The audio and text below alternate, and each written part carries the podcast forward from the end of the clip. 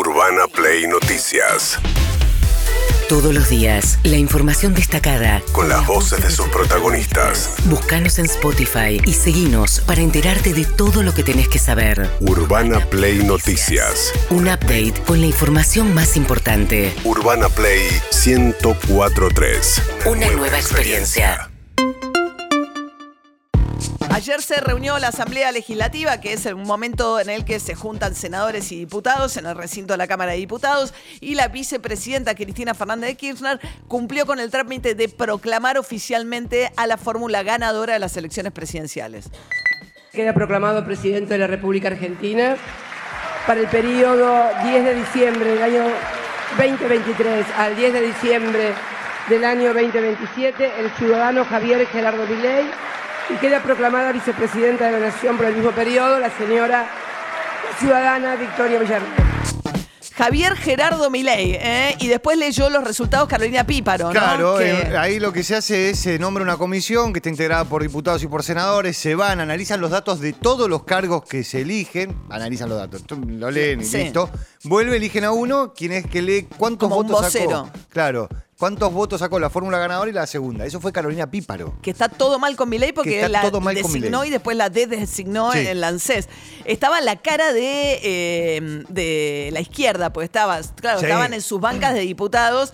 Eh, qué loco cómo es el poder, ¿no? Porque estaban al fondo de la Cámara de Diputados, Sí. un bloque chiquito, muy marginal, y de repente se vuelven presidente y vice Javier Milei y Victoria Villarruel, que eh, están sentados uno al lado del otro, y al lado está la izquierda, con Nicolás del Caño y Miriam Bregman, que tenía Romina una del cara... Pla, Romina del Pla, Miriam Sí. Bregman, Nicolás del Caño. Sí, y ahí le puso like Milei a un tuitero que dijo lo más cerca que han estado de la presidencia a la izquierda, que era una foto en la que se los veía uno al lado del otro. Bien.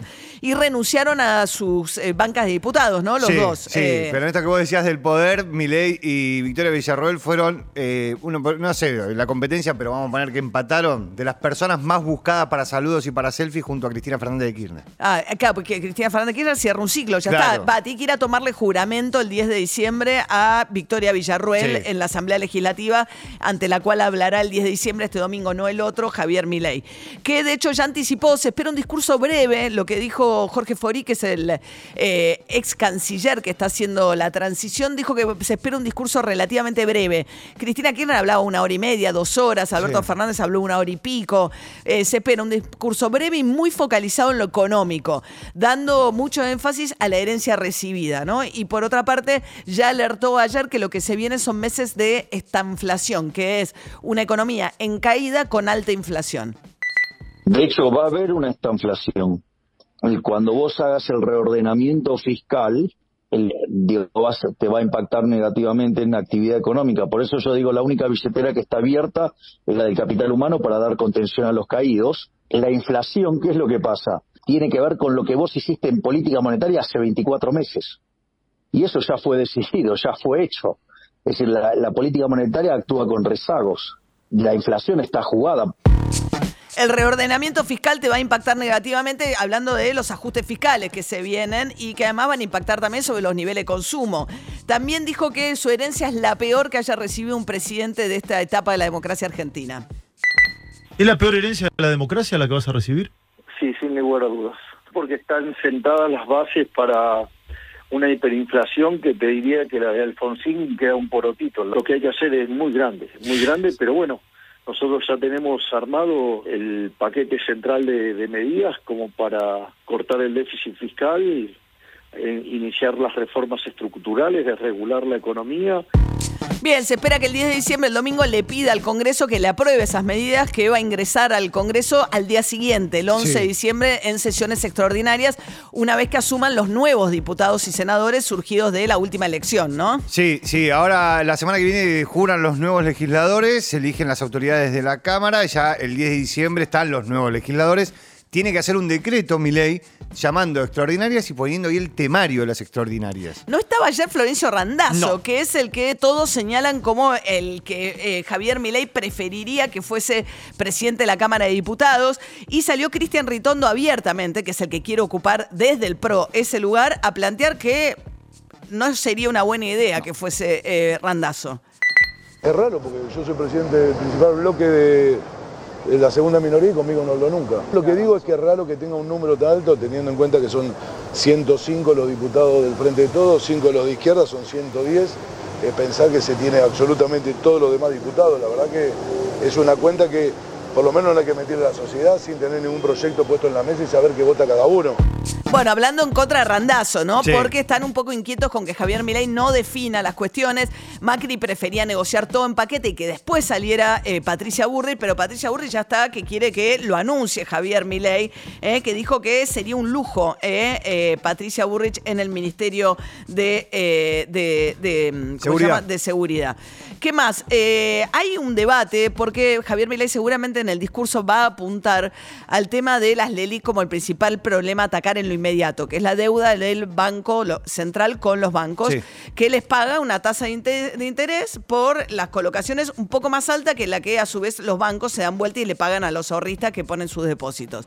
La cuestión es que hay economistas que dicen que esa bola, en la medida que la inflación baje, baja porque baja la tasa de interés, que no hace falta encarar eso como un primer problema. De hecho, Claudio Cesario, el presidente de la Asociación de Bancos Argentinos, dijo lo siguiente. Lo que hay que poner sobre la mesa es un plan económico creíble, sustentable, para estabilizar la economía y bajar la inflación.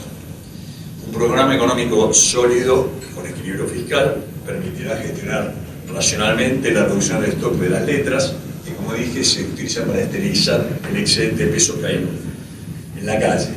Con confianza y sin emisión monetaria, las del IX debieran en el futuro ser tan solo una anécdota.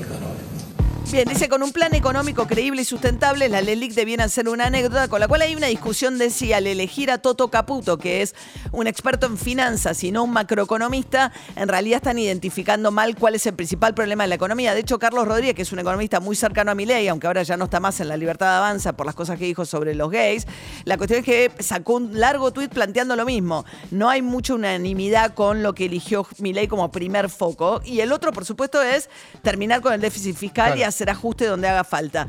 También sacar del Estado en materia regulatoria todos los roles que ocupa, incluida la Secretaría de Comercio. Porque no tiene por qué estar haciendo eso de regular precios. A mí me parece una aberración eso. Ah, no existe más la Secretaría de Comercio Interior. No en el sentido que le han dado históricamente los gobiernos. ¿Estás queriendo decir, presidente, que vas a liberar todos los precios de la economía o todos los que puedas liberar? Todos los que pueda. Hay algunos que todavía no puedo hacerlo por, por las características de las bombas que dejó plantar el gobierno. Bien, eh, algunos que no puedo hacerlo es el dólar. El único que dijo que no lo va a liberar inmediatamente es el dólar, pero bueno, no va a haber más precio de referencia de precios cuidados. Tampoco fue claro respecto de a qué velocidad va a avanzar con la quita de subsidios, tanto en el área metropolitana, en lo que es servicios, como lo que tiene que ver con el transporte, ¿no? No, Eh, ahí no ha, no ha dado muchas definiciones, este, pero lo más probable es que a- en, en el caso de subsidios avance bastante rápido, eh, teniendo en mente esa, esa estratificación de clase media, ingresos medios, ingresos bajos.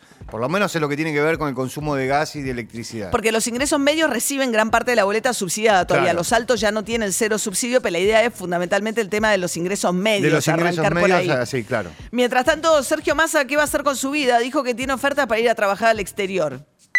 Tengo tres ofertas del sector privado de afuera de la Argentina. Estoy evaluando y viendo qué es lo más conveniente para mi vida personal y para la de mi familia. Bien, a la vez que dijo que están garantizados los fondos para los gobernadores que puedan pagar los gobernadores entrantes y los que fueron reelectos, que puedan pagar aguinaldo y el salario de diciembre. Creo que es importante el esfuerzo porque son un desembolso de 230 mil millones de pesos. Es importante también saber que no hay impacto sobre la caja de recursos corrientes del Estado Nacional. Estamos garantizando que no solamente este financiamiento no afecte el normal funcionamiento del sector público nacional, sino que además no afecte la capacidad de pago y las cuentas del nuevo gobierno desde el 10 de diciembre. Bien, esto decía, hubo como un acuerdo, ¿no? En eso, porque primero dijo no hay plata para nada y después Guillermo Franco estuvo reunido con los gobernadores peronistas y de alguna manera este, dijo, Javier Milei dijo, bueno, si lo arregla, que lo arregle Sí. Massa, ¿no? Este, mientras tanto, eh, también eh, habló de cortar gastos eh, que no hagan faltas, insistiendo con esta postura que tiene que ver finalmente qué es lo que ajustan de la obra pública el 12 de Javier Milei. ¿Queremos seguir con esta fiesta? Listo. Entonces después, o sea, no se quejen, digamos, o sea, eh, aquellos que alientan todo esto y que plantean este problema porque no quieren tocar la propia, serán los responsables frente a la sociedad de generar un desastre hiperinflacionario que va a ser el peor de la historia. Entonces, ¿quieren continuar con esa irresponsabilidad?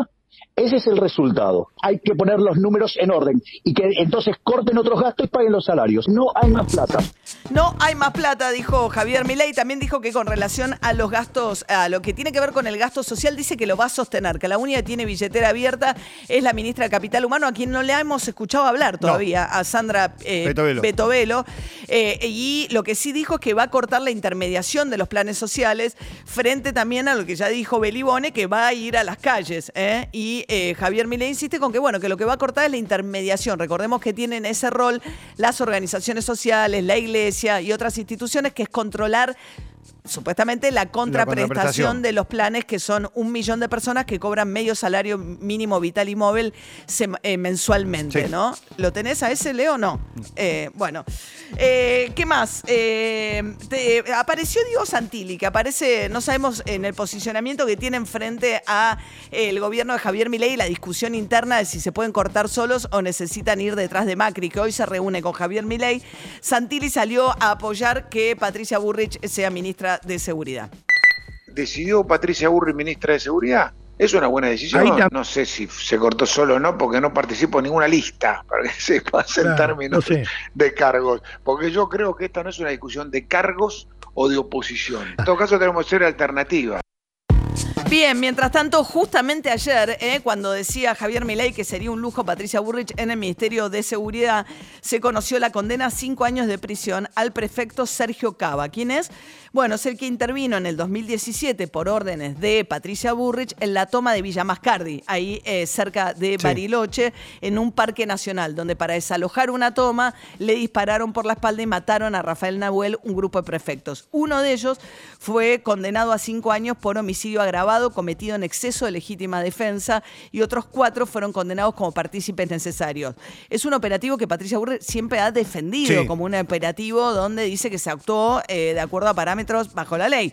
La cuestión es que le dispararon por la espalda y la justicia tomó esta decisión. Sí, ¿eh? fue el operativo para que se acuerden que los empezaron a correr subiendo una, una montaña de Bariloche y mientras este, Nahuel corría hacia arriba, la prefectura le tiraba desde abajo.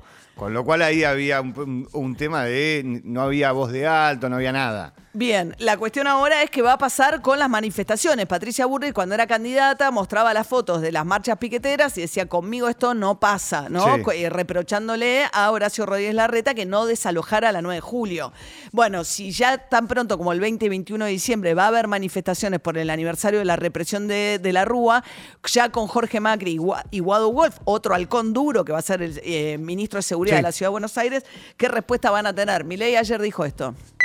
Puede ser que el señor en cuestión esté nervioso porque queremos limpiar lo que tiene que ver con los intermediarios.